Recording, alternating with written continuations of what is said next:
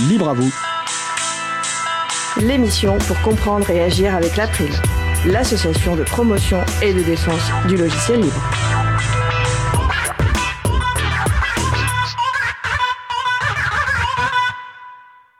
Bonjour à toutes, bonjour à tous.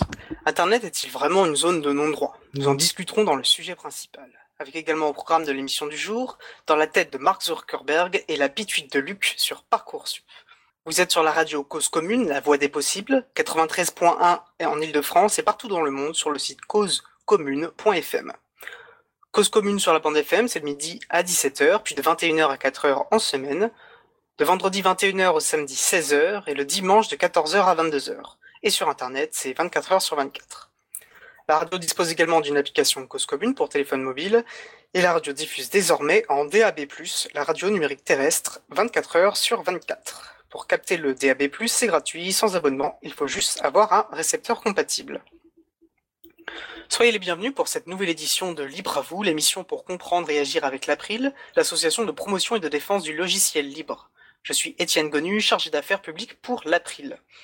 Le site web de l'April est april.org, april.org donc. Vous pouvez y trouver une page consacrée à cette émission avec tous les liens et références utiles, les détails sur les pauses musicales et toute autre information utile en complément de l'émission et également les moyens de nous contacter. N'hésitez pas à nous faire des retours pour indiquer ce qui vous a plu, mais aussi des points d'amélioration. Je précise que comme depuis plusieurs semaines maintenant, dans une logique de sécurité sanitaire, l'émission est entièrement réalisée à distance grâce notamment au logiciel libre d'audioconférence Mumble. Nous sommes le mardi 9 juin 2020, nous diffusons en direct, mais vous écoutez peut-être une rediffusion ou un podcast. Si vous souhaitez réagir, poser une question pendant ce direct, n'hésitez pas à vous connecter sur le salon web de la radio. Pour cela, rendez-vous sur le site de la radio causecommune.fm et cliquez sur chat. Retrouvez-nous sur le salon dédié à l'émission. Nous vous souhaitons une excellente écoute. Voici maintenant le programme détaillé de cette émission. Nous commencerons par la chronique de Marie-Odile Morandi, les transcriptions qui redonnent le goût de la lecture sur le thème naïveté, cynisme, danger, Mark Zuckerberg et Facebook. D'ici une quinzaine de minutes, nous aborderons notre sujet principal. Nous discuterons et déconstruirons un argument régulièrement invoqué par les adversaires des libertés en ligne, selon qui Internet serait une zone de non-droit. J'aurai le plaisir de recevoir Christiane Ferralchou, l'avocate spécialisée dans le droit des nouvelles technologies et président du Conseil national des barreaux, président pardon, du Conseil national du barreau, et Marc Ress, rédacteur en chef de Next Impact et habitué de Libre à vous. En fin d'émission, en fin d'émission, pardon, nous aurons la pituite de Luc pituite de Luc qui portera sur Parcoursup et l'éducation en général. À la réalisation de l'émission, William Agasvari. Tout de suite, place donc au premier sujet. Donc Marie-Odile, tu dois être avec nous par téléphone, je crois. Oui, je suis là, bonjour. Bonjour Marie-Odile. Eh bien écoute, euh, à toi la parole. Alors aujourd'hui, euh, je voulais vous présenter une, une, chronique un peu particulière. Depuis le mois de février 2020, une nouvelle émission intitulée Le Code a changé, animée par Xavier Delaporte sur France Inter, a attiré mon attention. En quoi toutes ces technos changent quelque chose à nos vies? Est la question que se pose Xavier Delaporte avec l'intention de réaliser une vingtaine d'épisodes. Divers podcasts ont été transcrits et publiés par le groupe Transcription. Vous pouvez les retrouver sur le site de l'April. La forme de l'émission est intéressante. Xavier Delaporte émet des hypothèses qu'il soumet à son intervenant. Aujourd'hui, très modestement, je souhaitais revenir particulièrement sur deux épisodes qui traitent de Facebook et de son créateur. Le premier épisode intitulé Mark Zuckerberg est-il un génie revient aux origines de Facebook. Le second épisode, Mark Zuckerberg est-il dangereux, souhaite permettre de comprendre ce qu'est Facebook. Chacun de ces épisodes, enregistrés en avril 2020, dure environ 28 minutes. Certains libristes avec lesquels je communique ont dit À la vue de ces noms, je passe immédiatement mon chemin, je tourne la tête. Cependant, il me semble qu'il est bon de revenir sur la genèse et sur la façon dont ce phénomène a évolué, car qu'en sait-on réellement Qu'en savent jeunes et moins jeunes? Dans les deux épisodes, l'intervenant est Julien Lebotte, expert sur le sujet puisqu'il a récemment publié un livre intitulé Dans la tête de Mark Zuckerberg. On apprend que très jeune, Marc avait créé un réseau informatique qui reliait les machines de sa famille à celles du cabinet dentaire de son père qui s'intéressait aux ordinateurs. Importance du père dans la carrière du fils. Il est doué, surdoué, et dans la Silicon Valley, l'idée a couru qu'il avait un syndrome d'Asperger, mais c'est un personnage bien plus complexe que cela. À l'université, il choisira d'étudier en priorité la psychologie des foules et non l'informatique comme on aurait pu le penser. Avec un ami, il crée à 20 ans un premier logiciel de recommandation de fichiers musicaux et déjà à l'époque, ce travail avait intéressé Microsoft. FaceMash, son premier réseau social, a pour but de comparer les photos de deux filles pour les noter et savoir laquelle est la plus sexy comme dit Julien Lebotte, cite un peu cradingue. À la sortie d'un dîner, il entend que des étudiants souhaiteraient disposer d'un trombinoscope en ligne pour avoir de bonnes informations sur les filles encore. Quelques mois plus tard, il lance un projet qui remplace les albums papier distribués chaque année aux étudiants avec deux choses essentielles, le nom et la photo. Le succès est immédiat, 30 000 étudiants inscrits au bout de deux mois, Facebook était né. Plateforme très simple, fonctionnalités qui correspondent à une demande. Quoi de plus bénin que de cliquer sur l'expression je partage pour recommander à ses amis même un contenu qui ne provient pas de Facebook Cela permet de savoir ce que ressentent les, les internautes, quelles sont les thématiques qui les intéressent. Quoi de plus simple que d'arriver sur un site et pouvoir se loguer avec son compte Facebook sans avoir à créer un nouveau compte? Facebook devient un intermédiaire entre les internautes et des sites qui n'ont rien à voir avec Facebook. Ces fonctionnalités deviennent à leur tour des outils de mesure au service de futurs algorithmes. Pour Mark Zuckerberg, une partie de la vie privée doit être abolie. Les usagers sont surveillés. Facebook sait ce qu'ils font même quand ils ne sont pas sur Facebook et c'est très pernicieux parce que toutes ces informations sont livrées librement. On n'a pas l'impression de se dévoiler à une entreprise privée. Ce modèle économique, le capitalisme de surveillance, avec développement de fonctionnalités qui captent l'attention des internautes pour qu'ils restent le plus longtemps possible sur la plateforme, permet ensuite à Facebook de monétiser cette attention. Facebook est une immense régie publicitaire. Les bases de données personnelles toujours plus complètes, grâce aussi à des applications comme Instagram, WhatsApp rachetées par Facebook, sont vendues aux annonceurs, leur permettant de cibler encore mieux. Certes, quand on reste sur des choses anodines, cela peut ne pas sembler très grave. Mais quand il s'agit de questions politiques, de questions religieuses, ça devient très inquiétant parce que cela donne beaucoup de pouvoir à Zuckerberg. D'autant plus quand on apprend que plus de la moitié des Américains disent aujourd'hui s'informer prioritairement par Facebook. Mark Zuckerberg admire Bill Gates, l'homme grâce auquel il y a un PC dans toutes les maisons. Tout le monde a les mêmes logiciels et communique avec les mêmes outils. Avec Facebook, tout le monde est sur le même réseau social. Il est convaincu que relier les gens, les connecter, suffit à faire le bien et à améliorer le monde. De telles convictions, dues à une, naïveté feinte ou réelle, font que Zuckerberg a mis longtemps à réaliser les dommages collatéraux provoqués par ce mépris manifeste de la vie privée. Il a été obligé de reconnaître les dérives de Facebook, certes du bout des lèvres quand on écoute les réponses lapidaires qu'il fournit lors de son interrogation par une commission parlementaire au sujet du scandale Cambridge Analytica, entreprise qui avait utilisé des données de Facebook pour adresser des messages politiques ciblés à des électeurs avant la, présidentielle américaine. Cette vidéo dans laquelle Zuckerberg se fait laminer a été diffusée. Les likes des internautes voulant dire on est en colère ont donné des indices sur leurs opinions politiques reversées, selon Julien Lebotte, dans la régie publicitaire pour encore cibler des catégories d'individus et encore en tirer profit. Paradoxe des uns, cynisme de l'autre. Aujourd'hui, Facebook est valorisé aux, alentours de 600 milliards de dollars. La, fortune de Zuckerberg, 36 ans, estimée à 60 milliards de dollars. Richesse qui va de pair avec la puissance. Il est à la tête d'une sorte de pays numérique, un lieu fréquenté par 2,4 milliards de personnes, un tiers quasiment de l'humanité, et il sait sur chacun de ses habitants autant de choses, voire plus, que les États dont ils dépendent. Une des seules passions intellectuelles avouées de Zuckerberg, c'est l'Empire romain. Il a d'ailleurs étudié le latin, le grec aussi. Il est reçu comme presque un égal par les chefs d'État parce qu'ils savent que lui est l'empereur d'un monde auquel ils, ont peu de pouvoir, le monde numérique.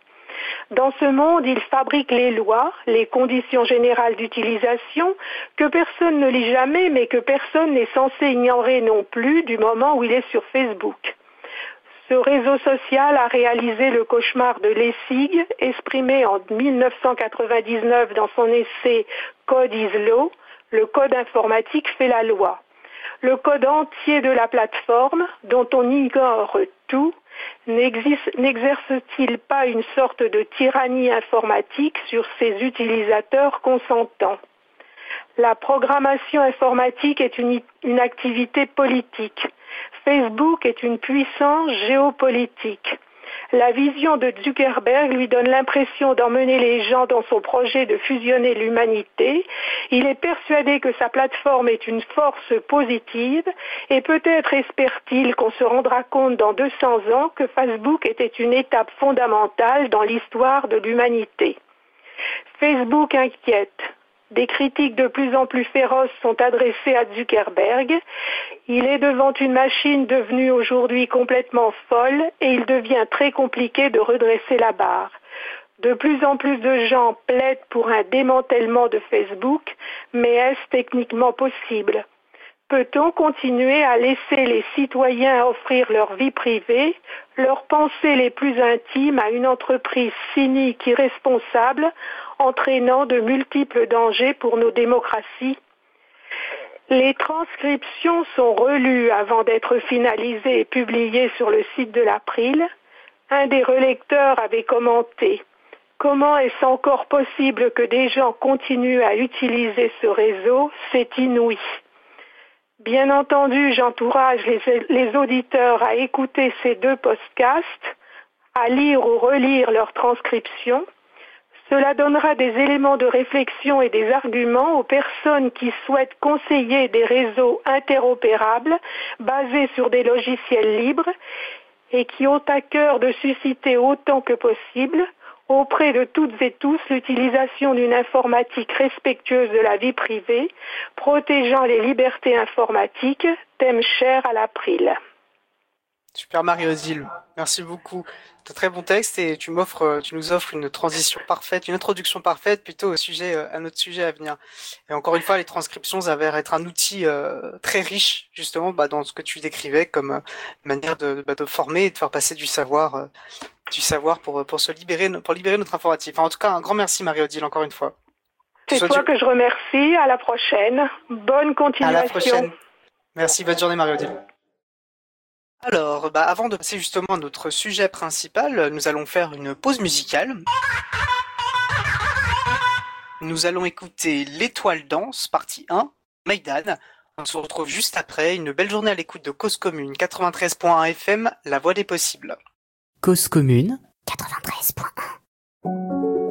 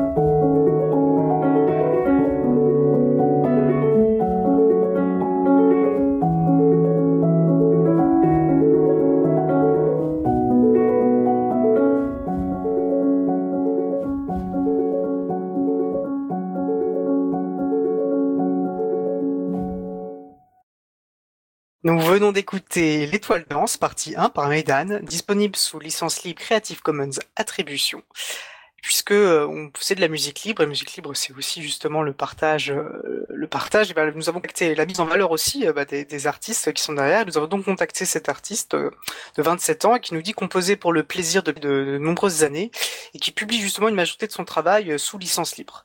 Alors il nous dit et ça c'est intéressant d'avoir découvert le monde du libre via euh, GNU Linux puis s'être rendu compte que la démarche du libre dépassait largement le cadre des seuls systèmes d'exploitation et c'est ainsi que pour lui ces morceaux sont sa contribution euh, au vaste monde du libre. Donc merci à Maydine pour ce retour et puis pour sa musique. Euh, voilà, vous retrouvez toutes ces références sur le site euh, de l'April, l'April.org et notamment une page là pour, pour soutenir Maydane. Donc vous écoutez toujours l'émission Libre à vous sur Radio Cause Commune, la voix des possibles, 93.1 Île-de-France et partout ailleurs sur le site causecommune.fm. Je suis Étienne Gonu en charge des affaires publiques pour l'April et nous allons maintenant passer à notre sujet principal. Sujet principal, Internet est-il vraiment une zone de non-droit comme semblent le revendiquer certaines personnes? Euh, généralement le revendiquer à, des fins euh, politiques comme nous allons le voir. Je vais ouvrir une très courte parenthèse avant ça, puis sans vouloir m'étaler sur les détails de ma vie personnelle. Euh, mais lorsque j'ai repris mes études de droit en droit du numérique en, 2013, j'avais euh, deux références, deux sources principales d'informations. Next Impact d'à côté, en particulier les articles de Marc Ress et de Xavier Berne. Euh, C'était vraiment ma référence pour faire ma veille juridique, ma veille, enfin mon actualité sur le, les questions numériques. Et puis l'ouvrage Cyberdroit, le droit à l'épreuve de l'Internet de Christiane Ferralschul, qui est un peu la bible de moi et de la plupart de mes camarades de classe. Donc c'est un grand plaisir que j'ai aujourd'hui et beaucoup de plaisir que j'accueille nos deux invités du jour pour discuter de, de notre sujet. Internet est-il une zone de non-droit. Euh, donc, comme je vous le disais, voilà, c'est un argument qui est régulièrement invoqué par les adversaires des libertés en ligne. Et euh, encore récemment, d'ailleurs, et on va, je pense, arrêter un moment sur la, loi Avia hein, contre les propos haineux, euh, où il était répété à nauséum que, bah, voilà, ce qui n'était pas toléré dans la rue n'avait pas sa place sur Internet. Et donc, pour discuter de cela, déconstruire ce sophisme, nous accueillons donc Christiane Ferral-Schul, avocate spécialisée du droit des nouvelles technologies et présidente du Conseil national du barreau, et Marc Rest, rédacteur en chef de l'Extrapact et habitué de l'antenne de Livre à. Alors déjà, Christiane Ferralchoul, euh, bonjour, merci d'avoir accepté notre invitation. Vous êtes, euh, vous êtes avec nous euh Bonjour, absolument, je suis là, je suis bien là. Parfait. Est-ce que vous souhaitez compléter cette présentation succincte? Non, tout a été dit et en fait le, cyberdroit permet de balayer très largement euh, beaucoup de, problèmes et j'ai trouvé que l'introduction était extrêmement intéressante et va permettre d'illustrer euh, très bien euh, la réponse à apporter qui est évidemment que nous ne sommes pas dans une zone de non-droit. On voit bien d'accord, je pense qu'il y aura largement de quoi, de quoi dire dans les 50 minutes, quarantaine de minutes à venir. Marc, Marc Ress, alors Marc Ress que, que je vais tutoyer puisqu'on a régulièrement l'habitude de, de, de, de, tu es avec nous? Par téléphone, il me semble. Bonjour Christiane, bonjour Étienne. Salut Marc. Eh bien, je, je propose donc d'attaquer. Euh, bah, Christian Zeralchou, je, je euh, puisque vous êtes vraiment une spécialiste, comme on le disait, euh, euh, des questions du droit et d'Internet, peut-être une bonne première chose, c'est de se poser cette question comment le droit appréhende-t-il l'objet qu'Internet? C'est Internet juridiquement, si cette question fait sens d'ailleurs. Alors, Internet, euh, si nous revenons à la définition, c'est un réseau de communication en ligne. Euh, et puis, euh, c'est vrai que la principale difficulté, vous avez raison d'ailleurs de le positionner sous de l'objet, la principale difficulté hum, a été cette confrontation du droit à l'Internet pour appréhender les les, questions nouvelles finalement posées. Alors ça va me permettre de revenir sur ce concept de vie privée euh, qui a été très bien exprimé en introduction. On, vit dans une société et euh, la question est s'il y a un droit à la vie privée à l'ère du numérique, confronté à l'Internet. Euh, je rappelle que certains, je pense au journaliste Jean-Marc Manac, avaient euh, publié un livre euh, très provocateur, en tous les cas le titre l'était, avec la vie privée, un problème de vieux con. Donc la question était, est-ce que la vie privée a encore du sens? Alors on a parlé de Mark Zuckerberg et c'est une très bonne chose parce que lui prône une nouvelle norme sociale euh, il considère que les gens sont désormais à l'aise avec l'idée de partager plus d'informations différentes, plus ouvertes, avec plus d'internautes. Et il est vrai que tout est fait pour que les internautes soient incités à communiquer des informations les concernant, largement encouragés par la culture de, de, cette notion de l'exposition de soi. Et ils n'hésitent pas à se dévoiler en toute impudeur et ils livrent des pans entiers de leur vie privée, euh, voire des aspects extrêmement privés de la vie de tiers, celle de leur famille, celle de leurs amis. Alors, où est le problème dans ce cas-là? Ben, C'est l'absence de définition légale du concept de vie privée. Et cette notion, elle a évolué à travers le temps. Elle est différente d'un pays à l'autre. Par exemple, la notion de vie privée en Angleterre n'a rien à voir avec la nôtre. Et on voit bien toute la difficulté d'appréhender cela. Alors, là, c'est vrai qu'il il y a un droit, mais un droit qui s'est construit à travers le temps. Il y a une jurisprudence qui s'est construite, il y a une appréciation. Et puis, l'Internet, c'est finalement qui, euh, presque un miroir déformant qui va se confronter à un droit qui n'est pas euh, inscrit dans le marbre euh, et qui va et, en fait on a ces deux éléments qui évoluent. Donc la, vraie difficulté c'est quoi? Euh, Ce n'est pas le droit. Le droit il va s'appliquer. Vous avez évoqué la loi via, on pourra y revenir. le droit s'applique. Pour autant, dans les limites de ces définitions. La difficulté, elle va se situer où? Elle va se situer dans euh, l'appréhension de l'infraction, si on est sur le terrain de l'infraction, comment on va identifier, comment on va faire la preuve, comment on va identifier l'auteur d'une infraction, euh, et puis ça va être comment l'exécuter, parce que l'Internet est transnational. Et en fait, vous avez tous les éléments du problème. Alors ensuite, on peut le détricoter de toutes les manières. Euh, vous le voyez, les incriminations pour discours violents ou incitant à la haine raciale demeurent, existent. Il n'y a pas besoin de loi pour ça. Les droits d'auteur existent et demeurent protégés. Euh, les infractions d'injures, de diffamation existent. Euh, donc on, on, voit bien que permet euh, la difficulté, euh, c'est cette confrontation. Et lorsque le législateur décide de créer une loi, la difficulté par rapport à justement à l'Internet, ça va être l'évolution des questions posées par rapport à la capacité de légiférer. Et le meilleur exemple que je puisse vous donner, c'est la loi pour la confiance dans l'économie numérique de 2004.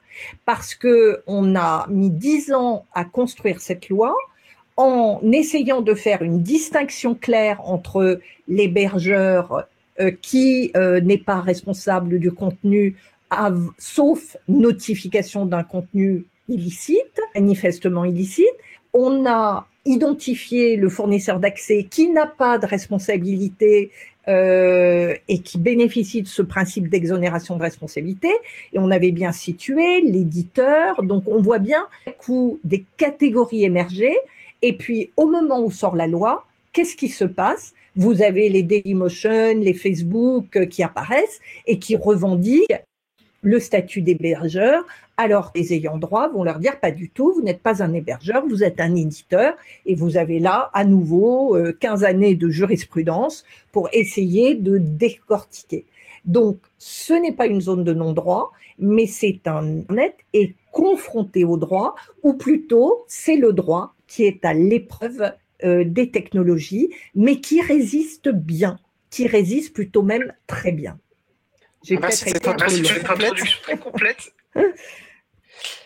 non, non, c'était, euh, euh, je pense, très exotique. Ah, je vais vous inviter à, à couper votre votre micro, ça crée un écho. Alors, je ne sais pas si je serai le seul ou pas à l'entendre. Voilà. Et, euh, et, ensuite, alors comme je vous le disais, voilà, on est sur Bumble et donc ça c'est euh, c'est problématique technique, voilà. Bon, mais on s'adapte à la situation. Non, je pense que c'était une introduction très complète. Ça a couvert, à mon avis, la plupart des choses qu'on va être amené à avoir, euh, notamment d'une part, ce que vous disiez. Bon, alors c'est sa spécificité, mais les règles qui s'appliquent dans la, notre vie quotidienne, les règles de responsabilité notamment, sont indifférentes à, à, aux outils qu'on va utiliser. Et si on est responsable, enfin c'est pas un espace qui échappe aux règles habituelles puisqu'elle est notamment légale de notre société, et, euh, et pose la question, peut-être qu'on verra si on peut en parler aussi, de ce qu'est une bonne loi, comment on crée de la loi, et normalement on pose des principes généraux indifféremment finalement de, bah, des spécificités techniques, des, des, des, objets, enfin des médias utilisés. Euh, Marc, est-ce que tu souhaiterais, Marc Rest de Nextabac, donc rajouter à, à, à, ce propos, toi qui en plus un, quelqu'un euh, qui suit euh, depuis longtemps, c'est l'actualité du droit du, du, numérique, tu as pu voir ces évolutions et notamment, bah voilà, cette, cette idée qu'Internet serait une zone de non-droit et comment tout cela a évolué? D'abord, euh, merci Christiane pour, euh, pour ce, ce, large panorama qui est, qui est, qui est, jamais un exercice très facile. Euh, Qu'est-ce que je peux rajouter? Euh, Bon, déjà, lorsque j'entends euh, un parlementaire ou un représentant du gouvernement nous expliquer que le, Internet est une zone de non-droit ou qu'il faut des règles, etc., etc., bah, il y a deux solutions. Soit c'est de l'ignorance absolue, c'est-à-dire qu'ils euh, ne connaissent pas les textes en, vigueur, ce que je ne peux pas euh, imaginer. Soit euh, c'est une forme d'escroquerie mentale qui sert justement comme moteur pour justifier la remise à niveau ou la mise à niveau des textes, des textes en vigueur. Internet, Internet, oui, donc c'est un réseau de communication. juridiquement, techniquement, enfin, technico-juridiquement, euh, on a des flux et on a du stock. Et euh, il y a différents acteurs qui interviennent dans ce, cette drôle de scène euh, qui nous passionne depuis des années. un émetteur, un récepteur, parfois, et souvent conjugué au pluriel. Et puis des intermédiaires, des intermédiaires qui sont les fournisseurs d'accès pour gérer le flux et l'hébergeur qui est là pour gérer le stock. Et chacun va endosser dans ce, cette distribution des rôles une casquette qui va lui être propre euh, avec des obligations spécifiques. Euh, et ça, c'est en vigueur depuis euh, notamment la nuit des temps. cette fameuse loi sur la confiance dans l'économie numérique de, de, 2004, qui est quand même un texte, un des textes ultra importants du secteur, euh, que bouleverse aujourd'hui et la directive sur le droit d'auteur et la, la loi Avia, qui est aujourd'hui auscultée par le Conseil constitutionnel. Donc enfin dire qu'Internet est une zone de non-droit. Je m'étais amusé dans le, premier numéro du magazine avec Xavier Berne, mon collègue, à dresser une espèce de, panorama des, différents textes.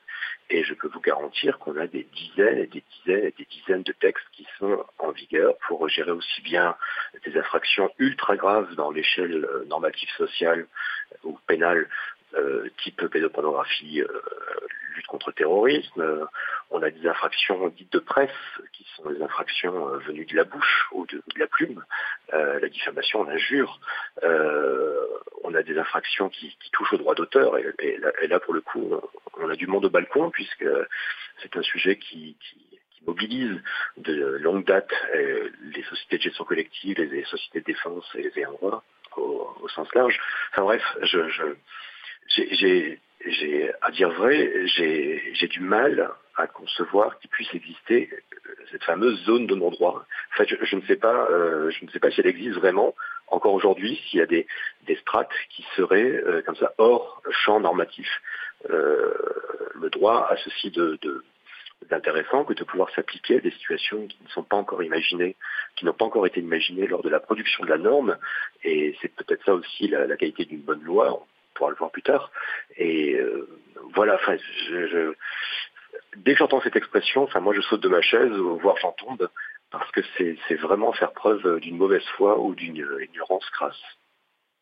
Oui, cynisme, naïveté, finalement, pour faire quoi la chronique de Marie-Odile.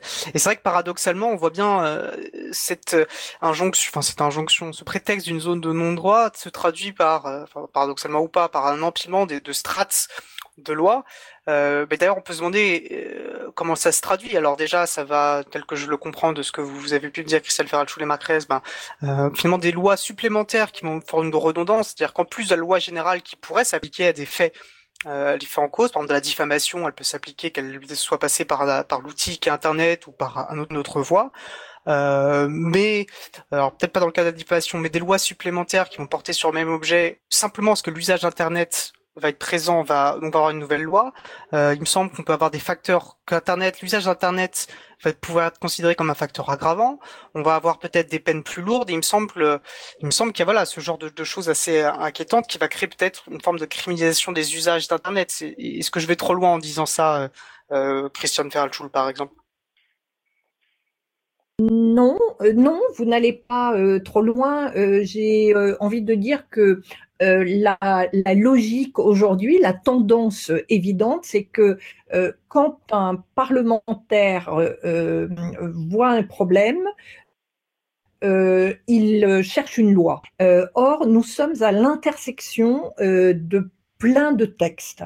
Et c'est cet empilement de textes qui parfois brouille les messages et brouille l'analyse pourrait faire d'une situation. On a tous les textes, tous les fondamentaux. Vous remontez juste loi Godefroy, euh, vous avez tous les textes fondamentaux. Euh, tout à l'heure, je vous disais, la loi résiste plutôt bien. Mais vous constaterez que la loi résiste bien lorsqu'on est sur une notion de principe. Euh, je vais vous donner deux exemples. Le premier exemple, c'est celui de l'exception de copie privée.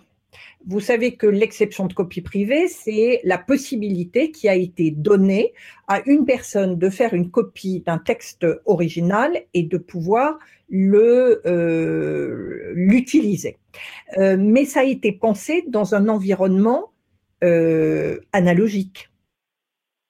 Ça a été, il n'y a jamais aucune confusion entre l'original et la copie. Euh, et cela a résisté au fax, ça a résisté à la photocopie, il n'y avait pas de difficulté et il n'y avait jamais possible. Et puis, à un moment donné, on est passé dans l'environnement numérique. Et le problème, il vient de quoi? Il vient de, cette notion de clone qui apparaît à un moment donné et qui fait que l'original et le clone, eh bien, si on les mélange, c'est plus quel est l'original, on ne sait plus quelle est la copie. Alors, on a assisté à toute la jurisprudence sur le téléchargement. Et en fait, il a fallu là aussi 15 années de jurisprudence pour constater que le téléchargement est l'acte de copie qui est possible à partir du moment, bien sûr, où on copie sur un site légal, mais l'acte de copie est possible lorsque c'est pour une utilisation privée. Et pour déconnecter cet acte de téléchargement pour une utilisation propre, avec l'acte de communication qui va consister à repartager l'information avec euh, d'autres utilisateurs. Mais ça, il a fallu, on est resté sur un fondamental euh, qui est l'exception de copie privée et on n'y a pas touché.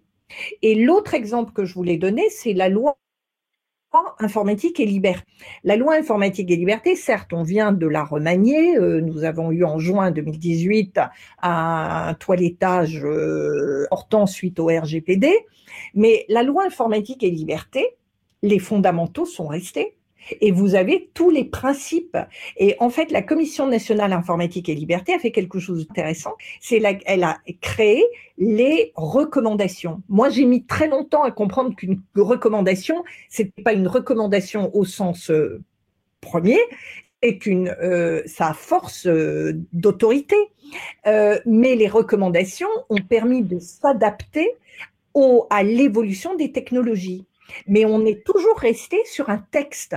Et la loi informatique et liberté, avec euh, je ne sais plus combien il y, a de, il y avait d'articles, mais sa cinquantaine d'articles a survécu à 40 années euh, d'évolution des technologies. Et chaque fois, simplement, l'évolution de la technologie faisait qu'il y avait une recommandation, avec parfois suppression d'une recommandation pour en mettre une nouvelle, mais la dynamique a été constructive. Donc, pour aller dans votre sens, et ce que vous venez tous les deux de très bien expliquer, euh, oui, euh, nous avons trop de textes, nous avons des textes de circonstances, euh, qui n'anticipe pas l'évolution des technologies. Mais quand on revient aux fondamentaux, le droit tient la route. Et les difficultés que l'on rencontre, elles sont souvent sur des textes de circonstances qu'on a rencontrés. Oui, merci beaucoup. Et, vous êtes venu plusieurs fois et à, et à raison, c'est un point essentiel. Et je trouve que c'est intéressant la manière de le formuler, que le tient que le droit pardon tient la route. On voit, et je pense qu'on va revenir souvent sur du bonne loi, parce que bah, justement par comparaison la loi Avia, quand on y reviendra, euh, une loi voilà qui dure dans le temps, qui est solide, une, une bonne loi euh, doit intégrer finalement un, maximum de réalité pour pouvoir euh, s'adapter au contexte, voilà, aux évolutions du temps, des usages et des technologies. Et quand je préparais l'émission, et, vous avez un peu du coup, je pense, parti par là, on a ces derniers temps, on entend souvent parler de solutionnisme, pardon, technologique, comme s'il suffisait de lancer une technologie à un problème pour trouver, enfin, pour répondre magiquement. Et finalement, j'ai l'impression qu'on a aussi quelque part une forme de solutionnisme juridique où tout d'un coup, il suffirait de proposer un texte de loi, une nouvelle strate de réglementation et qui serait vu comme la réponse à des problèmes euh, sociaux et politiques, euh, donc en fait, dont en fait les technologies comme Internet ne sont euh, bah, que des révélateurs. Et j'ai l'impression qu'on fait face quelque chose à ça et, que c'est un peu ça aussi que vous avez exprimé. Euh, alors puisqu'on parle de copie privée, mais pas obligé de répondre là-dessus, je sais que voilà, c'est un des un, un des dada de Marc. Je ne trouve pas de meilleure manière de le dire. Est-ce que tu souhaites rajouter quelque chose, euh, Marc? Euh, non, non, tout ça est tout ça est très juste. C'est vrai que l'exception pour copie privée a été euh, évoquée dans des actions en contrefaçon par des, des, personnes qui téléchargeaient. Le problème, c'est que dans la mesure où l'œuvre initialement, notamment en réseau peer-to-peer, a été proposée à la communauté entière des utilisateurs, euh, il suffisait de se baisser et de se servir, et ben, automatiquement, euh, la copie n'était plus privée. Elle, avait dans son existence, dans son ADN, elle avait une graine publique qui a euh, corrompu quelque part toute la chaîne de, de, transmission. Mais ce qui est rigolo, c'est que euh, là où les ayants droit ont tenu gain de cause, ils ont, ils ont justifié du fait que euh, dès lors qu'il y a à un moment donné communication publique d'une œuvre, c'est-à-dire à, tous les internautes d'une œuvre, automatiquement on ne peut plus parler de copie privée euh, dans, les strates successives. dans le même temps, les études d'usage qui étaient menées en condition copie privée, elles mélangeaient aussi bien les copies illicites que les copies licites afin de maximiser les études d'usage. Enfin bon, je ne vais pas rouvrir le, dossier parce qu'il pourrait, il pourrait, il pourrait faire l'objet d'une publication ou d'une émission dédiée. Mais euh, en tout cas, ce qui est sûr, c'est que les, les, ayants droit ont maximisé les études d'usage qui servent à, jauger les pratiques de copie auprès d'un panel en tenant compte des copies illicites. Et pendant des années, des années, des années, ils ont tenu compte des copies illicites pour gonfler au maximum le taux de la redevance qui s'appliquait et d'abord sur les supports analogiques, comme l'a très très bien rappelé Christiane, et puis ensuite sur les, les supports numériques. Voilà. Euh, euh, sinon, sur euh, cette inflation législative, oui, c'est vraiment une, une, une clé euh, de, des démocraties actuelles, euh, voire des autres systèmes euh, politiques, que de, de, de, découvrir un problème ou de feindre de découvrir un problème, et puis d'imaginer une loi taillée, taillée pour la circonstance, ces fameuses lois de circonstance. Mais dans le même temps, enfin moi, ce que j'aimerais qu'il soit systématiquement rappelé, c'est ce chiffre euh, qui fut donné euh, par le Trésor, par le, donc par les services de Bercy, euh, lors du grand débat mené par, par Emmanuel Macron l'an dernier. c'est l'argent qui est l'argent public qui est attribué à la justice. et il y a un tableau qui est, qui est vraiment, enfin, que vous trouvez sur, sur le site de Bercy, hein, qui explique que pour 1000 euros de dépenses publiques, on a 4 euros qui va à la justice. Et dans ces 4 euros, on a aussi le pénitentiaire. Donc, euh, c'est bien beau d'empiler des textes hein, pour répondre à des problèmes spécifiques, c'est magnifique hein, d'avoir comme ça ce réflexe législatif. Mais d'un côté, si euh, la justice n'est pas là pour avoir les moyens euh, attendus à la hauteur des prétentions décrites et définies par le politique, on, on, arrive à des, des mesures d'affichage ou du n'importe quoi. C'est-à-dire que la loi va avoir une efficacité dans, devant les micros, sous la plume, ou dans les journaux, ou sur Internet, mais c'est tout. C'est tout. Et derrière, on a les juges qui sont, qui sont, excusez-moi du terme, mais à la ramasse, qui sont, euh, qui sont les derniers wagons du, train et euh, qui n'arrivent pas à suivre parce que sur leur bureau euh, trônent des centaines et des centaines de dossiers d'instances en, en, cours qu'ils n'arrivent pas à digérer. Donc, il est là le vrai problème. Il est, il est, il est vraiment là. Oui, c'est un point très juste. Oui, il est euh, là, je suis totalement d'accord euh, avec vous et euh, ça évoque pour moi une affaire, la première affaire, j'avais eu à m'occuper d'une affaire de virus. La première, le premier virus qui avait été trouvé dans un CD qui avait été pressé et vendu avec un, une revue. Je ne sais pas si vous vous en souvenez, mais cette affaire avait fait beaucoup bruit. Elle est allée, alors j'avais eu le privilège de défendre le prévenu, euh, et cette affaire est allée jusqu'en cassation. Elle a duré des années, et je me souviendrai toujours de mon dernier échange avec euh, lui, puisqu'il a obtenu une relaxe, mais au bout de je ne sais pas combien d'expertises et de, et de débats, parfois, je dois le dire, assez fumeux. Euh, mais, et il m'avait dit, je n'ai qu'un vœu, c'est, vous m'avez très bien défendu, mais je souhaite ne plus jamais entendre parler euh, d'informatique euh, ni d'internet. Euh, je pense qu'il s'est retiré et qu'il n'a plus voulu faire quoi que ce soit. Euh, et, c'est vrai que d'une certaine manière, entre-temps, pendant toutes ces années, euh, on avait euh, davantage compris. Donc il faut aussi que euh, les juges se forment, apprivoisent. Alors ça, c'est un problème qui se gère avec les générations qui se succèdent forcément. Donc il y a les concepts juridiques, mais il y a aussi l'enquête en amont. Euh, les preuves numériques. Il a fallu aussi faire euh, euh, appréhender toutes ces notions. Et encore une fois, une fois que vous avez la décision, il faut la faire exécuter. Et quand vous avez cette approche transnationale de l'Internet, c'est donc il faut que tous les acteurs montent en puissance en termes de compétences.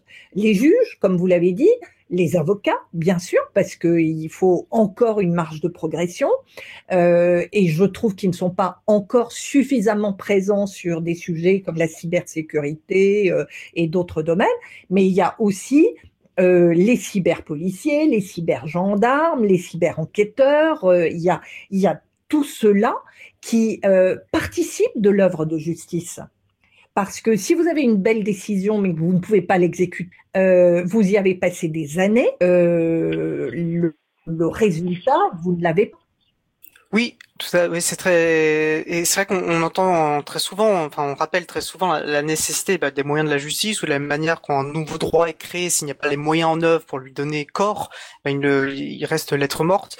Euh, donc ça c'est chose très important et, je pense que ça resitue aussi euh, euh, la question euh, des, des, relations. Ça, tout ça s'inscrit dans des relations de pouvoir également. Alors, je fais, un, enfin je croise, je croise les choses qui ont été évoquées, mais je pense pour revenir sur un point qui était très important, euh, il me semble, c'est la responsabilité des intermédiaires techniques. Alors je fais un, un parallèle parce que ça, excusez-moi, je, je, bafouille beaucoup, je suis fatigué. Euh... Tiens, si tu veux, si tu veux, je peux te la, je peux te la résumer. Voilà, mais oui, parce qu'il faut parler de copie privée, voilà, justement. Donc il y a des, des enjeux économiques, des enjeux politiques, tout ça s'inscrit là-dedans. Et on voit, voilà, là où, plus, là où c'est le plus invoqué, ces zones de non-droit, là où ces arguments un peu fallacieux sont invoqués, on voit c'est beaucoup sur les lois sécuritaires et sur le droit d'auteur, parce que tout ça s'inscrit, voilà, dans un contexte politique, euh, ce qui fait également que, voilà, c'est une notion d'insolité. Donc Marc, oui, je vais te, je vais te repasser le micro. Oui, ben, la responsabilité des intermédiaires techniques, euh, c'est une des pierres angulaires du droit du, numérique. Hein, euh. Quelle est l'idée? Euh, L'idée avait été évoquée après bien des années dans le cadre d'une directive de 2000 sur le commerce électronique et qui a été transposée en France en 2004 avec la fameuse loi sur la confiance avec les numériques. Euh, elle s'attache tout particulièrement à la question des hébergeurs. Les hébergeurs, qui sont-ils? Ce sont des acteurs euh, qui opèrent, euh, pas forcément à des fins financières, mais ce sont des acteurs qui opèrent et qui, qui vont stocker des, des informations, des contenus à la demande des internautes. Hein, et puis éventuellement, ces contenus vont être mis à, disposition des tiers. Euh, dit comme ça, c'est pas très compréhensible, mais euh, quelques années plus tard, YouTube est arrivé. YouTube, bah, YouTube, c'est un, un, réceptacle dans lequel euh, bah, des personnes vont mettre en ligne des vidéos et qui vont être possiblement partagées euh, ou possiblement stockées ou possiblement non partagées, puisqu'on peut, on peut euh, se servir uniquement de, de ce réceptacle comme une, espèce de tiroir, comme un disque dur distant. Euh, et en, pour gérer la responsabilité de ces acteurs, que ce soit Twitter, Facebook euh, ou les hébergeurs purement techniques, hein, euh, peu importe, euh, trois, trois angles ont été choisis. Il a fallu trouver une solution qui puisse protéger la liberté d'entreprendre, puisque c'est une liberté fondamentale, euh, la vie privée aussi des, des, des internautes, mais également la nécessaire lutte contre les infractions.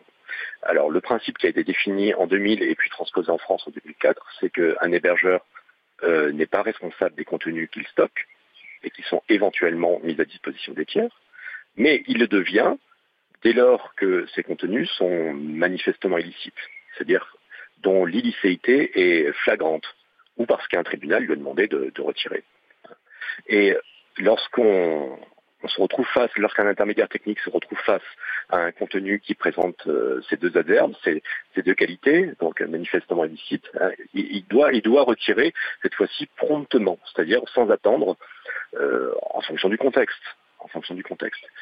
Donc euh, voilà le, le, le, socle de responsabilité qui a été imaginé euh, dès le début. Euh, sauf que vous, pensez bien que euh, ce régime-là n'a pas satisfait tout le monde. Et euh, Christiane a rappelé très très justement euh, la problématique des ayants droit qui ont pesté contre ce régime. Pourquoi? Ben Parce que si, on va imaginer, si un, un, un, site comme Flickr ou comme YouTube, ou peu importe lequel, héberge un contenu sur lequel moi je revendique une paternité. Je contacte YouTube, je dis bah attendez, cette vidéo qui a été mise en ligne par Kevin Michu, en fait, elle m'appartient, c'est mon, c'est mon œuvre. Euh, le problème, c'est que est-ce qu'on est bien face là, euh, face donc à une, à une, une violation manifeste euh, Est-ce qu'on est facile, enfin, est-ce qu'on est manifestement euh, face à quelque chose d'illicite? Bah, Le problème, c'est que l'intermédiaire technique, il est intermédiaire technique. Il n'est pas spécialiste en droit d'auteur. Pour, pour être éligible à la protection du droit d'auteur, il faut que l'œuvre soit originale et surtout empreinte de la personnalité individuelle de celui qui se prétend être le, le, le père ou la mère. Et euh, de cette difficulté, les ayants droit ont pesté parce que cela signifiait aussi pour eux que de devoir euh, euh, adresser des notifications euh, extrêmement détaillées où ils devaient revendiquer euh, la paternité d'une œuvre, euh, exposer euh, moult, moult arguments pour pour inciter et, et, les YouTube et les Twitter et les Facebook et les, les Flickr et tout ce que vous voulez à retirer ces éléments-là. Et c'est pour ça qu'ils ont fait aussi pression d'abord en France et puis ensuite à l'échelle européenne pour que dans la directive sur le droit d'auteur a été adopté ce fameux article 17 qui euh, industrialise le filtrage sur les bah, sur certaines plateformes afin de, de, de régler cette, cette question euh, du manifestement illicite ou du, du retrait prompt. Euh, voilà si voilà si dans quelques mots je devais définir ce, cette problématique, euh, eh bien euh, voilà ça serait ça serait cela. Tu es parfait, Marc. Tu as, tu as clarifié euh, mon, mon, mon, moment de confusion, mais je pensais important de, de, de se tourner vers ça parce qu'on voit bien aussi l'importance de l'enjeu où il y a des droits complexes comme le droit d'auteur, mais il y en a d'autres, et on va avoir cette tendance, il me semble, et ça va être le cas dans le droit d'auteur. On va le voir, je pense, après la pause, la, la loi Lavia sur la liberté d'expression en elle-même, hein, sur de ce qu'est la liberté d'expression, de déléguer aussi l'application du droit à des entités privées en leur faisant porter une responsabilité euh, excessive. Alors, je, on va bientôt attaquer la pause, mais Christiane Ferralschul, je, je, pense que vous vouliez prendre la parole. Je vous laisse peut-être un dernier mot avant qu'on nous fassions la pause. Euh, oui, merci. Euh, je pense que ce, les, toutes récentes explications mettent en exergue euh, le pouvoir des GAFA. De, ce sont ces acteurs euh, auxquels règle le pouvoir régalien du juge. Euh, vous l'avez très bien dit, euh, l'appréciation, euh, elle doit se faire dans un contexte donné. En fait, euh, quand vous évoquiez la justice tout à l'heure, qu'est-ce qui est important? Quel est le rôle de l'avocat? Ce n'est pas de dire le droit, ce n'est pas euh, de, euh, de faire rentrer une affaire sous une bannière juridique, d'expliquer un contexte et de mettre en relief le contexte de manière à voir comment la règle de droit va s'appliquer. Avec l'évolution des technologies, tout particulièrement avec cette dimension euh, à la fois euh, extraordinaire euh, et, et, parfois anxiogène euh, d'Internet, certains problèmes ont été ont, ont, finalement dépassé les limites qui avaient été imaginées par le rédacteur. Et la question a toujours été de voir euh, si ça résistait à cette évolution. Euh, mais ensuite, vous avez euh, la loi nationale confrontée euh, ben, au reste du monde. Et nous l'avons bien vu avec euh, des affaires comme Google Spain et autres, dans lesquelles on obtient bien une décision à un moment donné pour retirer des éléments qui causent grief à une personne au regard de sa vie privée, de ses données personnelles, et euh, en face euh, un acteur comme Google qui dit euh, moi je l'applique régionalement. dans le reste du monde, ce que vous, juge local, vous avez décidé, n'a pas vocation à s'appliquer ailleurs. Euh, et il a fallu, euh, bah, il a fallu euh, remonter au créneau, il a fallu que le RGPD s'en mêle, il a fallu cette contamination positive d'une certaine manière de valeurs fondamentales pour que les données personnelles et donc la vie privée euh, prennent l'importance que ça a pris. Et ici encore, c'est par contamination euh, que l'on voit émerger des lois sur la vie privée un petit peu partout. Euh, et je pense que c'est l'occasion de souligner que la France a été moteur sur ce terrain-là. Et que si en 78, on a eu cette loi de principe qui a rappelé que l'informatique était au service de l'humain, et cette disposition existe encore dans cette formulation, euh, et ensuite que vous pouvez transposer, puisqu'on ne parle plus d'informatique, le numérique, il est au service de l'humain, il ne doit jamais perdre cette dimension humaine. Mais je vous dis la même chose pour la justice. Je vous dis, la justice, on peut utiliser tous les outils technologiques et on voit bien que ça peut apporter, faciliter et autres, mais à la part d'humain. Et au moment où on rentre dans l'intelligence artificielle, dans l'utilisation des algorithmes, dans les risques des biais, eh bien, on voit bien que de nouvelles questions se posent et que ce n'est pas une loi qui va régler ça. Euh, c'est euh, une prise de conscience collective avec des principes fondamentaux comme par exemple euh, la charte des principes euh, énoncés par le Conseil de l'Europe pour l'élaboration des algorithmes. C'est la notion de éthique by design ou éthique by default, comme le privacy by design et le privacy by default. Et on voit bien que l'éthique prend sa place dans le dispositif et va permettre d'organiser euh, l'utilisation bah, de l'Internet, mais il va falloir trouver des dénominateurs communs au niveau de la planète. Mario dit très intéressant sur notre euh, salon web et je ne peux que être, euh, je ne peux que être d'accord. Et pour faire écho à ce que Mario dit mentionnait dans sa, dans sa chronique précédente, il a parlé, voilà, de ce code ISLO de, de l'ESIG. Et par rapport à ce que vous dites avec ce, respect que l'informatique ne doit pas servir à l'oppression des humains, euh, bah, je pense que le logiciel libre, justement, l'éthique du logiciel libre est une des réponses extrêmement importantes puisqu'elle replace finalement aussi un contrôle populaire, le contrôle humain sur la manière dont est développé le code informatique, comment on le développe, collectivement dans une approche de transparence, dans une approche en fait euh, démocratique. Et c'est vrai que c'est fondamental tout cela. Euh, et c'est passionnant, mais je vous propose quand même voilà de se s'oxygéner un peu, euh, s'oxygéner le cerveau avec un peu de musique. Nous allons donc faire une petite pause musicale. Euh, nous allons écouter Confluence par Cloud Kicker. On se retrouve juste après. Une belle journée à l'écoute de Cause Commune 93.1 FM, la voix des possibles. Cause Commune 93.1. venons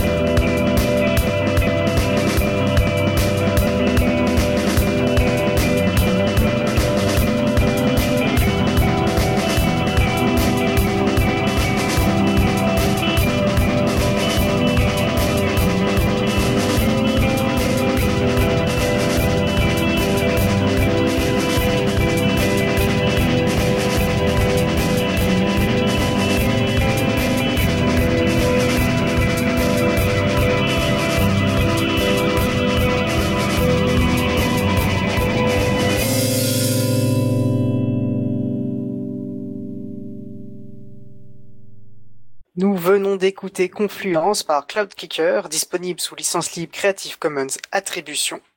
Vous écoutez l'émission Libre à vous sur Radio Cause Commune, la voix des possibles, 93.1 en Ile-de-France et partout ailleurs sur le site causecommune.fm. Je suis Étienne Gonu, en charge des affaires publiques pour l'April, et nous discutons avec Christiane Ferralchou, l'avocate spécialisée dans le droit des nouvelles technologies, et Marc Ress, rédacteur en chef de Next Impact, afin de voir qu'il y a justement qu'Internet n'est pas une zone de non-droit. Euh, de nombreuses références ont été euh, évoquées, voilà, la loi Godefrein de 88 sur la fraude informatique, euh, l'arrêt Google Spain, la loi informatique et liberté de 60 78, euh, 2004. Pour retrouver toutes ces références, nous mettrons ces références en ligne sur la, la page april.org, ne vous inquiétez pas. Euh, alors, on a souvent évoqué, moi j'aimerais bien qu'on parle un petit peu de la loi Avia. Alors, d'une part parce que c'est l'actualité hein, euh, l'actualité récente, hein, euh, une des rares lois passées dans l'urgence. Visiblement, il y avait urgence à passer cette loi contre, je cite, la, la haine en ligne, euh, et parce qu'elle est, je pense, extrêmement emblématique de ce qu'on a pu euh, euh, évoquer. Euh, Marc Ress, euh, donc en tant que journaliste, toi tu as suivi, tu as fait vraiment, tu as consacré beaucoup de temps à, décortiquer cette cette loi. Est-ce que tu pourrais, voilà, nous en donner le sel, s'il te plaît? Euh, oui, oui, ben, effectivement, c'est la première loi qui a été adoptée, euh, loi hors état, enfin hors euh, question Covid, qui a été adoptée durant l'état d'urgence, donc elle est, assez symbolique, et c'est sans doute, enfin un écho à la L7. Elle est, elle est aussi importante que la loi sur la confiance dans l'économie numérique de 2004. quand je dis important, ça ne veut pas dire qu'elle est très bien. Hein. Je, je, réserve mon, mon avis là-dessus. sur ce texte en question, quelle est l'idée? euh, l'idée euh, serait que euh, Internet serait cette fameuse zone de non-droit et qu'il convient pour certaines infractions de prévoir un dispositif très particulier de retrait des contenus manifestement illicites, mais pas tous, pas tous, uniquement ceux qui ont qui sont attraits à notamment l'injure raciale, à la pour, pour handicap, euh, racisme en ligne, etc., etc. On a aussi l'apologie de terrorisme dedans, euh, la pédopornographie, mais également euh, l'accès des mineurs à la pornographie. Donc c'est assez bizarre comme, comme fourre-tout. L'idée de la loi Avia, quelle est-il Quelle est-elle? Elle est fixée à l'article 1. tout à l'heure, je vous ai dit que dans la loi de 2004, l'idée était de de laisser aux intermédiaires techniques, aux hébergeurs, euh, le soin de, de jauger le manifestement illicite d'un contenu euh, mis en ligne, à savoir que lorsque je notifie quelque chose à YouTube, euh, si ce quelque chose est manifestement illicite, YouTube doit le retirer promptement. Voilà l'idée.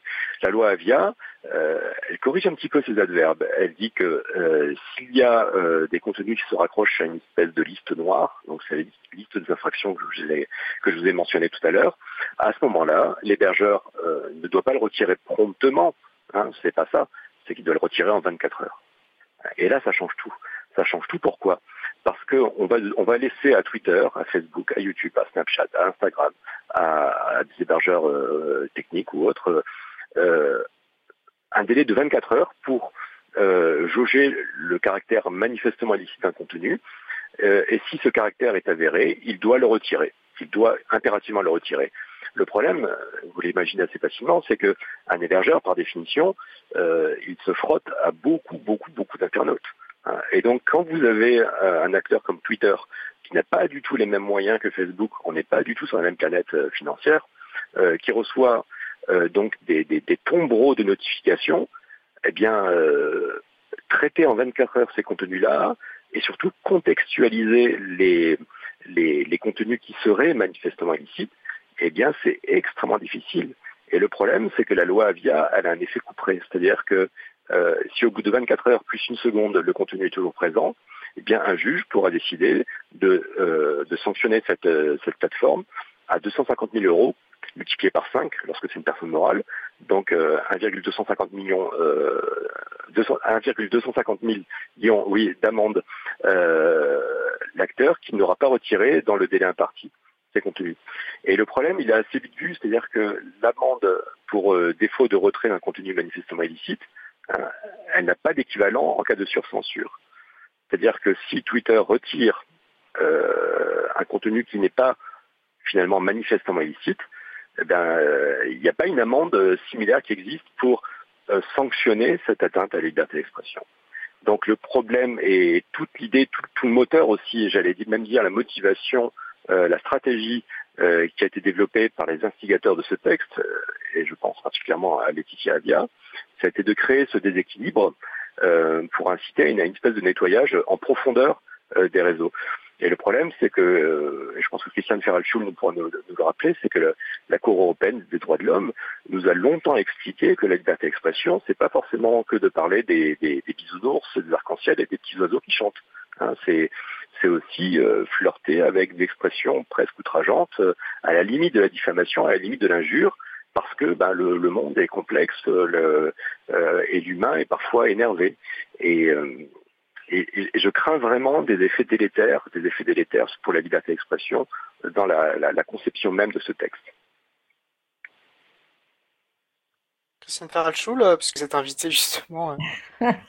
Euh, merci. Je pense que Marc a dit beaucoup de choses et je le rejoins dans ce que qu'il ses explications. je crois que en fait il n'y a pas de parallélisme qui existe entre la victime d'un propos qui va exiger le retrait et celui dont les propos est la victime du retrait abusif. En fait, il n'y a pas de chemin pour rétablir des propos qui auraient été anormalement euh, considérés comme euh, euh, haineux, abusifs ou autres. Euh, le parallélisme n'existe. Euh, il y a pour nous un problème de le problème important, c'est celui de la délégation du pouvoir de censure à des organismes privés. Euh, à des plateformes. C'est quelque part l'annonciation pouvoir régalien du juge dans l'appréciation. L'appréciation, elle est compliquée. Elle nécessite un véritable euh, savoir-faire et c'est vrai que le montant de l'amende euh, peut être peut inciter à retirer plutôt qu'à aller regarder de plus près si réellement il y a une difficulté ou, pas. Euh, on est sur quelque chose qui est très fondamental dans un pays démocratique. C'est le contrôle de la liberté d'expression, une liberté fondamentale euh, de, dont l'appréciation euh, ressort du seul pouvoir judiciaire normalement. Euh, donc ça me donne, euh, dans le contexte actuel, une acuité particulière à la solution qui a été apportée, parce que aujourd'hui, vous entendez partout parler de la souveraineté numérique nationale.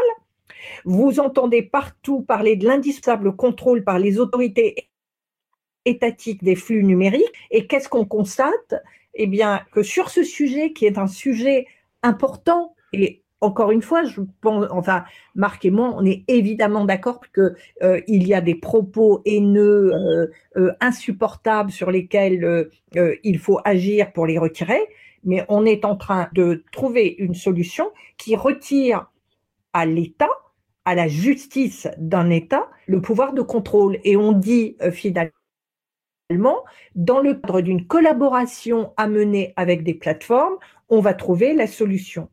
Alors, je ne vous parle pas, euh, si ce n'est quand même pour insister sur le traitement différencié euh, selon que l'on est auteur ou victime propos haineux.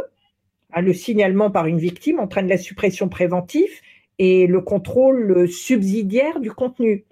Euh, donc, on est en train de mettre en place une procédure qui facilite la censure hors contrôle judiciaire.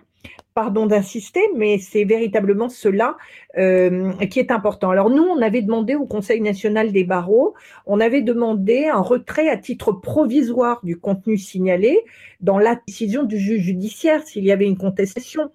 Euh, et euh, ce juge judiciaire aurait, aurait pu être saisi de façon systématique par l'opérateur de la plateforme pour chaque retrait. Mais bon, nous ne l'avons pas obtenu.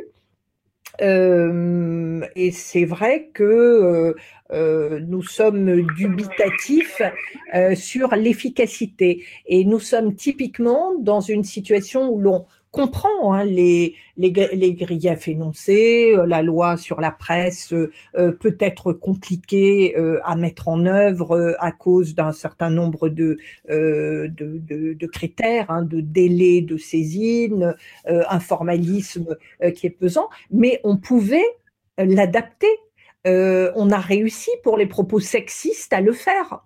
Donc, euh, euh, on peut étendre l'application de la loi, on peut, avec, encore une fois, les outils qui existent, arriver à trouver des solutions. donc, pour nous, on est dans l'élaboration d'un texte qui, qui, risque de poser des difficultés d'application, mais en tous les cas, le principal, c'est de dire que quelque part, on renonce, on euh, au contrôle judiciaire. Oui, il me semble, euh, et on avait pu voir sur la directive de droiteur, et là c'est la même chose, mais en pire quelque part, puisqu'on va se toucher à ce qui est fondamental de la liberté d'expression. D'ailleurs, je vais citer très rapidement une tribune de Laurent Chela qui est assez, euh, qui pile sur notre sujet, hein, tribune 2013, donc déjà 7 ans, la liberté, dans sa plus simple expression. Et pour lui, et moi je le rejoins, il dit que l'Internet est le seul outil qui fasse euh, de ce droit, donc la liberté d'expression, autre chose qu'une pétition de principe.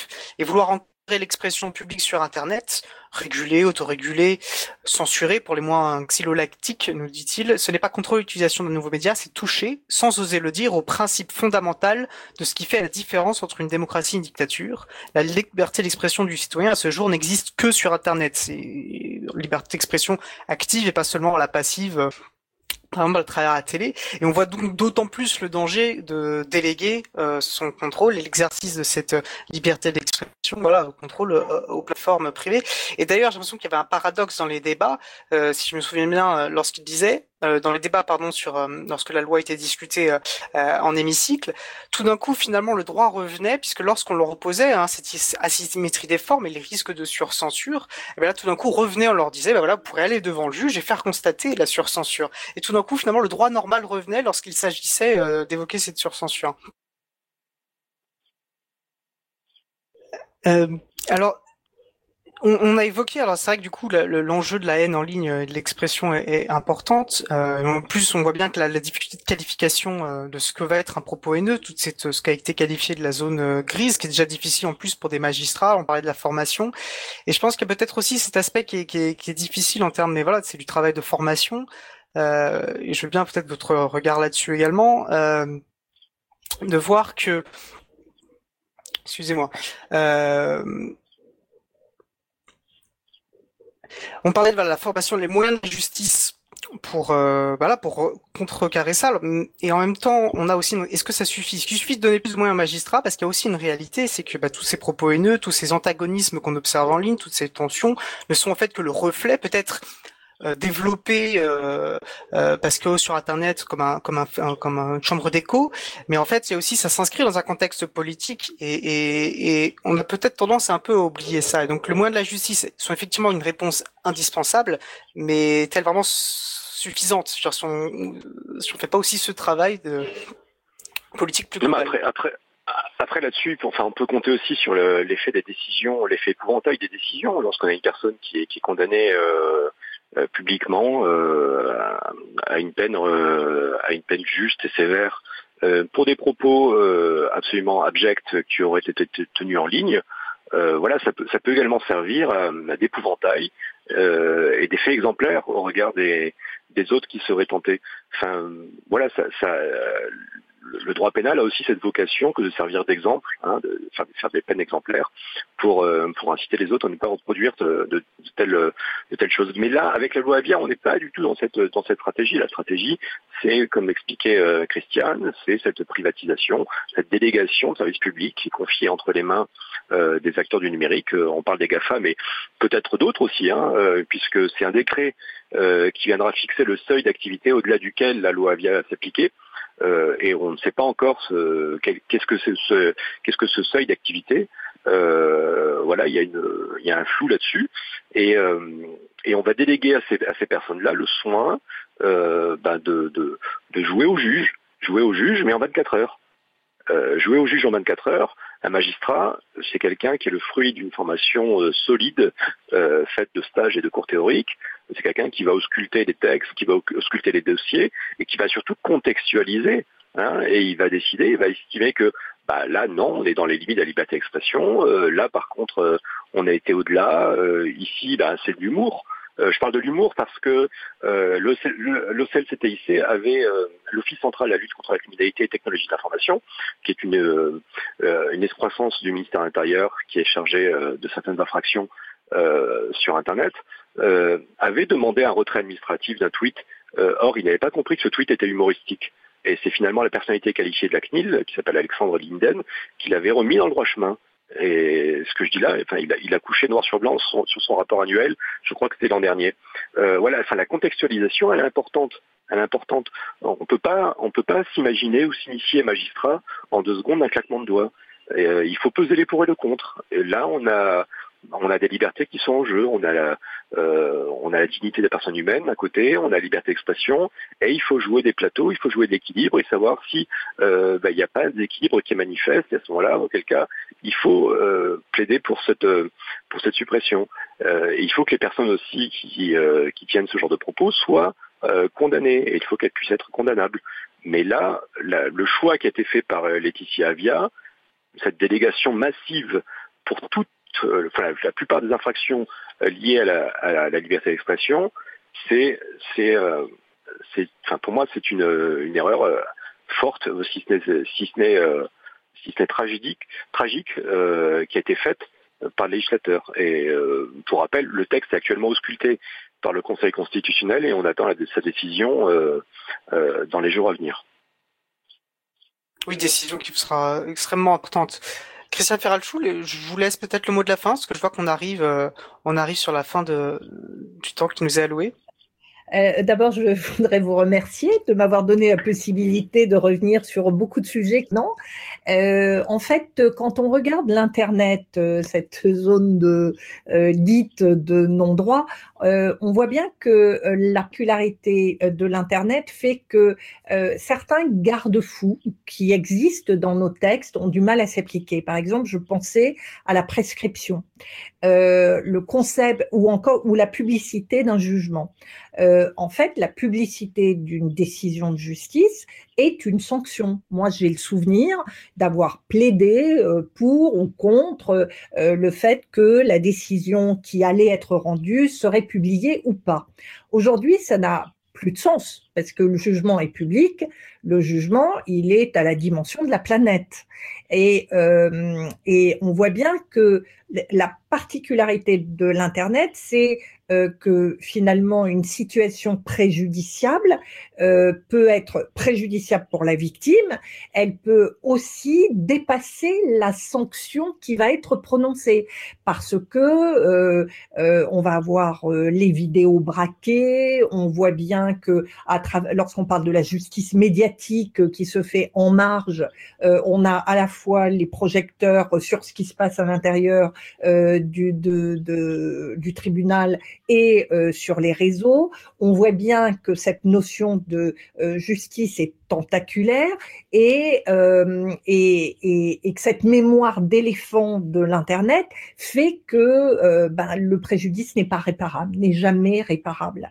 Et en vous écoutant tout à l'heure, je me suis souvenu que j'avais eu un débat euh, avec euh, une, euh, journaliste qui était beaucoup sur euh, la liberté d'expression à un moment où moi je rappelais que euh, il y avait des fondamentaux dans la justice et notamment le respect du contradictoire, le secret professionnel. Il y a des valeurs qui existent et qui, pour conduire à une justice sereine nécessite que tout ne soit pas euh, déballé sur euh, Internet.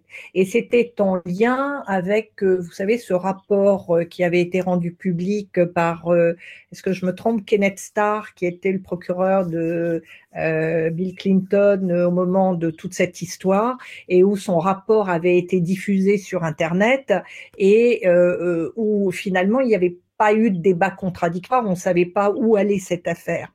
Et donc, euh, tout ça pour vous dire que euh, l'Internet, tout est euh, géant tout est et, euh, la difficulté est d'arriver à tout canaliser. Et dans cette espèce de, de, euh, de, boucle gigantesque, il y a, euh, et je terminerai par là, des concepts qui naissent, qui n'ont pas besoin de loi. On va parler du logiciel libre puisque nous sommes sur, sur ce concept.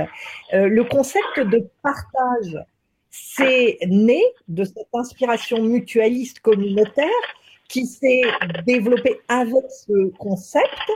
Et en fait, euh, vous le savez, il y a ces deux notions de gratuité et de liberté, euh, mais en fait, sur quoi s'appuie le logiciel euh, libre Sur la notion de propriété à l'envers. En fait, quand vous analysez de quoi on parle, la caractéristique principale, elle réside dans une liberté encadrée.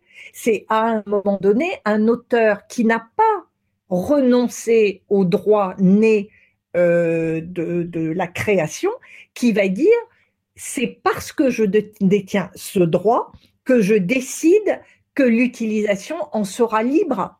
Il ne pourrait pas le faire autrement. Donc, on voit que né à travers euh, l'Internet, euh, sont nés des concepts et des concepts qui n'ont pas été encadrés par la loi et qui néanmoins ont fait jurisprudence. Euh, et j'en reviens au, à ce que j'ai déjà évoqué, à savoir que ce qui est important, c'est la prise de conscience de l'individu, du possible et de tout ce qu'on peut faire avec l'Internet, que ce n'est pas euh, parce que euh, c'est un champ illimité que le droit n'a pas vocation à s'y appliquer. Il peut être compliqué de l'exercer, mais il ne faut pas renoncer à l'exercer. Et c'est ce code de la route, d'une certaine manière, qui fait que les principes d'éthique, euh, toutes ces notions qui émergent, euh, va permettre de cadrer les comportements. Et c'est la collectivité, c'est euh, cette approche communautaire qui permet de réguler. Pour le logiciel libre, on y est bien arrivé. Pour le reste, on peut y arriver. Question de volonté, question de détermination, question de conscience, de conscience individuelle et collective.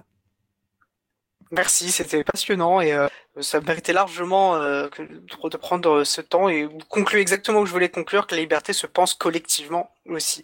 Écoutez, merci beaucoup Christiane Ferralchoul, merci beaucoup Marc Rez pour cet échange passionnant sur un sujet extrêmement vaste mais euh, néanmoins indispensable politiquement. Bah, je vous souhaite une excellente fin de journée et merci encore d'être intervenu sur Libre à vous.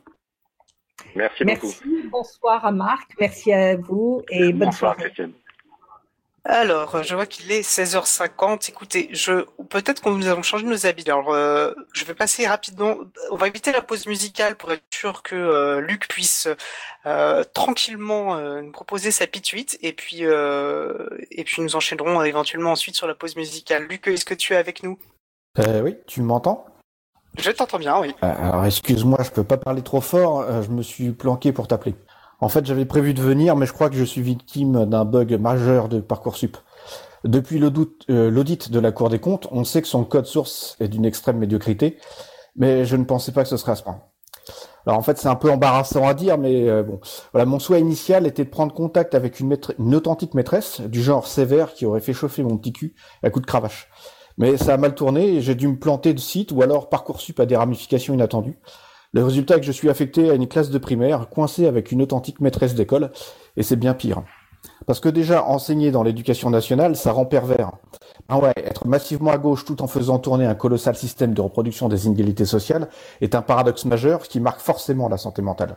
Ensuite, parce que l'école, c'est comme la prison. Alors je sens la mauvaise note poindre, hein, mais pour les inégalités, c'est Bourdieu qui l'a dit, et pour la prison, c'est Foucault. Moi, je ne fais que cafeter. L'école où je me trouve est un établissement pilote qui regroupe le top de la pédagogie digitale numérique. Ça reste une authentique école de la République malgré tout. C'est écrit liberté, égalité, fraternité au-dessus de la porte blindée euh, de l'entrée, verrouillée par un contrôle d'accès biométrique. Et en plus de ça, équipé d'un portique qui pipe quand on emporte du métal. Nos empreintes servent à rentrer dans toutes les classes ou à manger à la cantine. C'est ça la révolution digitale. Hier, on a fait notre sortie pédagogique à l'Apple Store. En constatant les prix, toute la classe a eu l'ambition de devenir millionnaire. On ne peut pas compter sur l'iPad fourni par l'école, c'est une vieille bouse corésienne de 2010. Elle était encore accompagnée de son bulletin de vote pour François Hollande quand j'ai déballé. À côté du tableau blanc électronique en panne se trouvent des kits pédagogiques Adopi euh, avec lesquels on apprend à profiter de l'offre légale. Apprendre à devenir un bon consommateur, c'est important. Grâce à l'accord Microsoft Éducation nationale, les gamins téléversent toute leur jeunesse sur Office 365 et ce genre de services euh, qui sont offerts à vil prix. Apprendre à devenir un bon produit, c'est important aussi. Au fond de la classe, il y a le cadavre momifié du dernier élève qui a utilisé l'ENT. Sa page n'a pas encore fini de charger. Du coup, les gamins sont attentifs, ils n'osent pas regarder derrière eux, par peur de ces orbites vides qui semblent fixer quiconque le regarde. Mais bon, ça fait quand même moins peur que la photo qui affichée au coin où sont assignés les enfants passage. On a Najat Vallaud-Belkacem quand elle était ministre de l'Éducation et qu'elle signait l'accord avec Microsoft. J'ai personnellement passé dix minutes au coin avec son sourire de psychopathe à bout portant et j'ai fait des cauchemars toute la nuit et j'ai même pissé au lit. La vie scolaire, c'est un peu comme en Chine. Les individus se résument à des notes. On n'a pas encore la reconnaissance faciale dans les classes pour évaluer le niveau d'attention comme là-bas, mais il faut garder espoir. Bon, faut pas que je traîne de trop parce que je prends des risques. L'autre jour, Manu, un camarade d'école, avait tagué la propriété intellectuelle, la propriété intellectuelle, c'est le vol sur le mur. On l'a retrouvé pendu avec une corde à sauter dans les toilettes deux jours plus tard. On a une double ration de sensibilisation au danger d'Internet et du piratage en cours d'éducation civique après ça. Puis il faut savoir que le renseignement a déployé des IMSI catchers tout autour de l'école. En plus, c'est aujourd'hui que Castaner vient faire son cours sur le bon usage du LBD 40 s'il me chope avec un téléphone, il va voir jaune fluo. En plus, ça me coûte une blinde. Un petit morveux me loue un téléphone de contrebande au prix exorbitant d'un boost Pokémon par minute. Ceci dit, j'ai la chance d'avoir rencontré cette graine de délinquant. Ça fait longtemps qu'il est dans le business. Il a été récupéré par les algos prédictifs de Sarkozy quand il avait trois ans.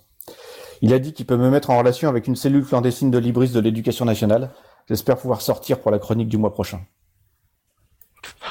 aussi, hein, Luc. Tu puisses enfin nous, rejoindre en, studio. Euh, je, crois qu'il s'approche. Je, je, te laisse. Courage. Courage à toi.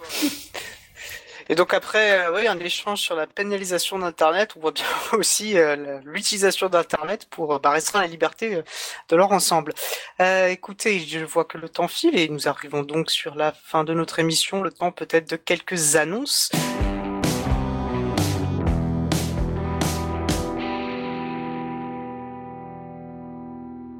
Je vous annonce donc une euh, réunion spéciale du groupe sensibilisation de l'April consacrée au projet, euh, euh, au projet du jeu du GNU et plus spécifiquement le quiz sur les enjeux de l'informatique qui aura donc lieu le jeudi 11 juin 2020 entre 17h30 et 19h30 en utilisant donc à distance en utilisant l'instance Jitsi qui est donc un logiciel de visioconférence du Chapril. Donc voilà, avec les détails sur le site. Euh, et ce quiz, donc je disais, au centre du jeu du GNU, hein, qui est un des projets du groupe Sensibilisation, qui est animé par ma collègue Isabelle, Isabelle Avani, pardon, qui anime notamment la chronique Le Libre fait sa com sur Libre à vous. voilà, pas besoin d'être spécialiste, ni même membre de l'April, la réunion est ouverte à toutes les bonnes volontés et toutes les personnes intéressées par le sujet. Euh, aussi, la saison 3 de Libre à vous euh, touche à sa fin. Hein. La dernière émission doit se tenir le mardi 30 juin ou 7 juillet. Euh, les personnes faisant vivre l'émission vont donc se réunir vendredi 18 juin au matin pour faire un bilan de cette saison écoulée, préparer la quatrième saison qui reprendra en, septembre. et ben, toute contribution aussi est bienvenue par courriel. Vous pouvez nous écrire, nous dire ce qui vous a plu, ce que vous souhaiteriez pour la prochaine saison, ce qui vous a déplu, etc. toute contribution est bienvenue. Et donc, vous pouvez nous écrire avant le 18 juin à Libre à vous, tout tout attaché at april.org. Et notre émission se termine et je vais remercier toutes les personnes qui ont participé euh, à cette émission. À cette émission, euh, on me dit voilà, cette réunion sera publique via Mumble. On vous redonnera bien sûr toutes les informations nécessaires. Euh, donc, comme je disais, l'émission se termine. Je vais remercier toutes les personnes qui ont participé. Donc, Mario-Odile Morandi, Christiane Ferralchoul, Marc Ress, l'incroyable Luc, aux manettes de la régie aujourd'hui, William Agasveri, depuis le studio de Cause Commune. Euh, merci également à euh, Sylvain Kosman, bénévole à l'April, Olivier Gris, directeur de l'antenne de la radio qui s'occupe de la post-production des podcasts. Merci également à Quentin Gibaud, bénévole à l'April, qui découpe le podcast complet en podcast individuel par sujet. Et à Frédéric Couchet, le délégué général de l'April, les principaux artisans de Libre à vous. Vous retrouverez sur notre site april.org toutes les références utiles ainsi que le site de la radio causecommune.fm. N'hésitez pas à nous faire des retours pour indiquer ce qui vous a plu, mais aussi des points d'amélioration. Toutes remarques et questions seront bienvenues à l'adresse libre à vous April.org, comme mentionné plus tôt. Nous vous remercions d'avoir écouté l'émission. Si vous avez aimé cette émission, n'hésitez pas à en parler le plus possible autour de vous et à faire connaître également la radio Cause Commune. La voix est possible. Euh, nous vous souhaitons de passer une très belle fin de journée. On se retrouve en direct 16 juin à 15h30. Le sujet est encore en construction. Et en tout cas, d'ici là, portez-vous bien.